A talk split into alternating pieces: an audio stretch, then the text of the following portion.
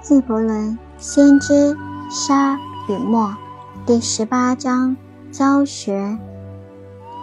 随后，一位教师说：“给我们谈谈教学。”他说道：“没有人能对你有所启示，除了你在知识的晨光中，那自己早已半醒半醒的，那行走在圣殿影下弟子群中的老师，他们给予的不是智慧。”而是信仰仁爱。倘若他真有智慧，他不会令你踏进他的智慧之堂，而是领你去自己心智的门口。天文学家也许会对你讲述他对太空的认识，但是他不能给予你他的认知。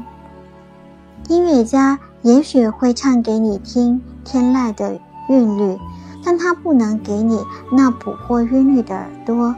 也不能给你那重复他的嗓音。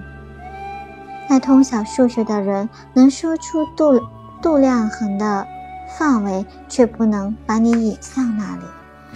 因为一个人的洞见不能将他的赐欲借给他人，犹如上帝对你们每个人的有不同的理解，也必须独自去理解上帝和世界。